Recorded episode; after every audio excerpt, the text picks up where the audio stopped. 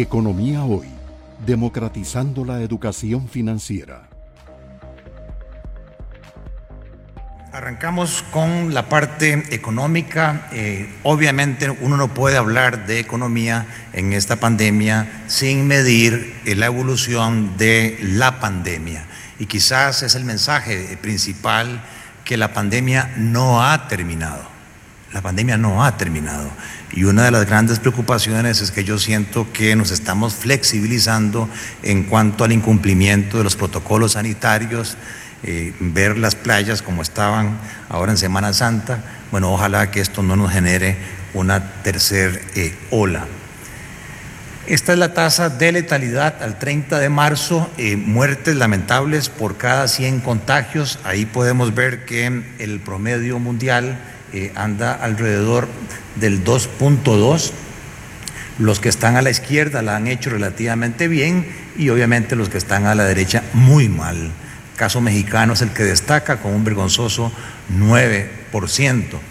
En el caso de Costa Rica nos mantenemos en 1.7% y el ejemplo a seguir es el caso de Israel que tiene incluso menos del 1%.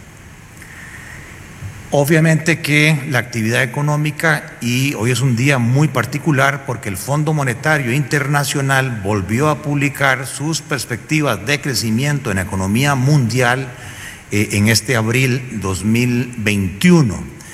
Y la sorpresa es que el Fondo Monetario Internacional es muy optimista, proyectando un crecimiento mundial del 6% real, cuando el año pasado el mundo cayó 3.3.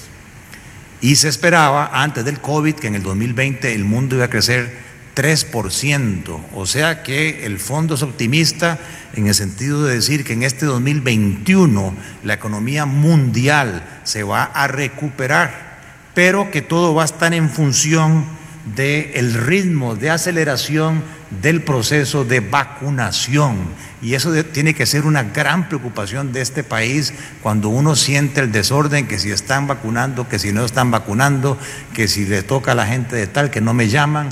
Ahí creo yo que como país tenemos que mejorar, incluso buscar alianzas público-privadas. En Estados Unidos se están vacunando en los estadios, en las farmacias, eh, tanto hospitales privados como hospitales públicos. La idea es cubrir y lograr lo más pronto que se pueda el efecto rebaño. Tenemos el modelo de Israel, Emiratos Árabes Unidos. Vean el caso chileno, cómo es de destacar prácticamente superando ya al Reino Unido, a los Estados Unidos, y nosotros nos confundimos en la chusma, o sea, en el montón, en cuanto a nuestra tasa de vacunación. Si lo quieren ver más claro, nuestra tasa de vacunación por cada 100 habitantes no llega al 10%, estamos aún en el 6%, cuando Chile ya está prácticamente en el 47% con un efecto eh, rebaño importante.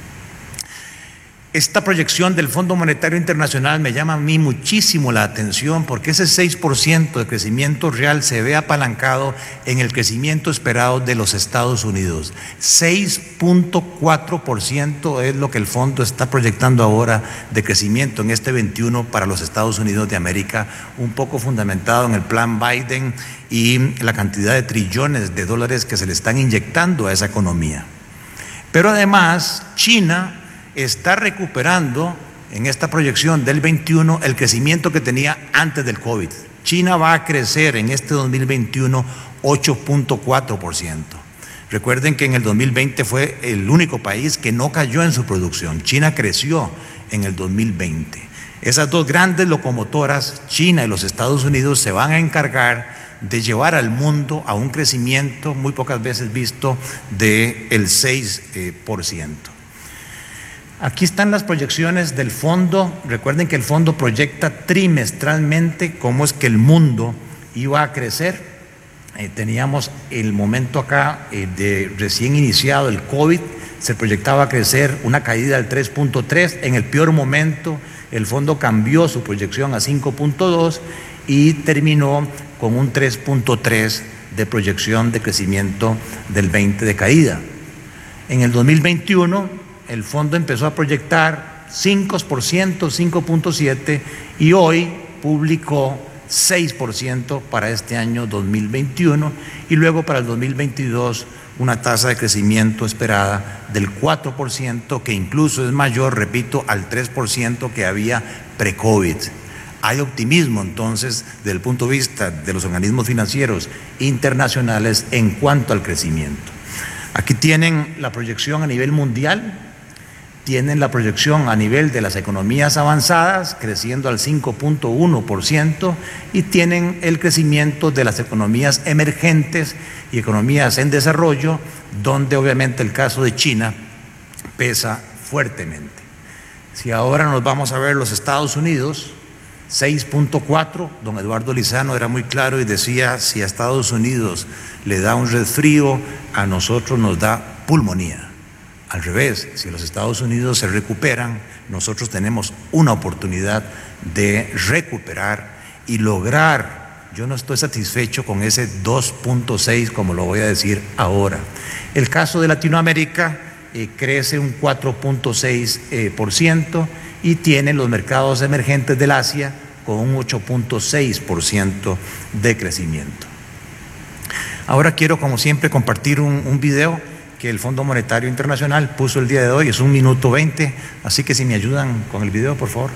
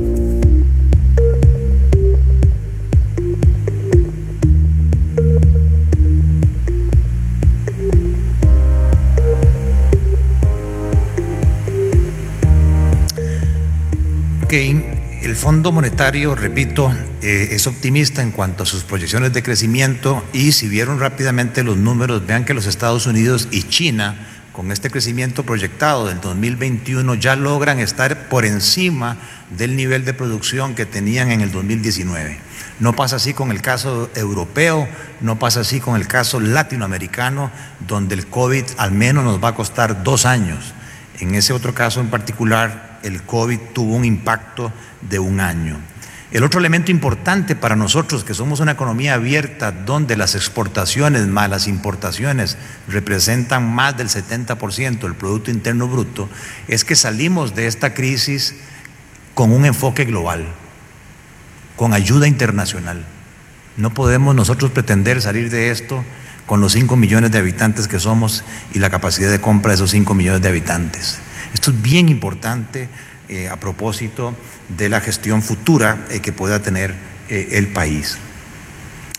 Lo que hice ahorita fue sacar los datos de Centroamérica, igual del Fondo Monetario y de Latinoamérica, lo publican hoy. Uno va a los anexos y ahí está todo el detalle. Yo lo que los hice aquí fue procesar la información.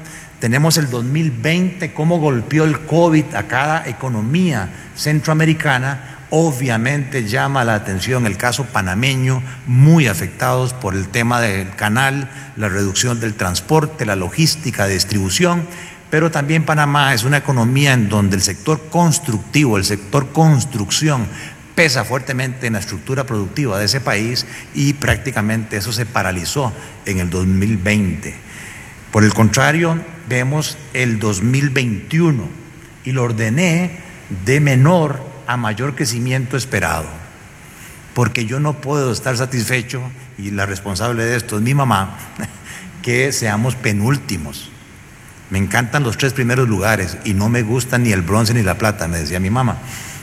Entonces nosotros deberíamos ver cómo hacemos para mejorar esta tasa de crecimiento del 2.6 que no recupera la caída del 4.5 y que el fondo hoy nos dice que no fue 4.5, que fue 4.8.